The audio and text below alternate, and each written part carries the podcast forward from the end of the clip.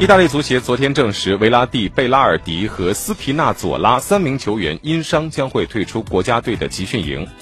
按照赛程，意大利队将在十一月的欧锦赛预选赛中先后对阵波黑与亚美尼亚。球队已经在八号就公布了集训的名单。虽然有三名球员离开，但主教练曼奇尼只补招了效力于布雷西亚的中场小将托纳利。在欧预赛当中，意大利队以八战全胜，在 J 组中领跑，并且提前锁定了欧锦赛的正赛席位。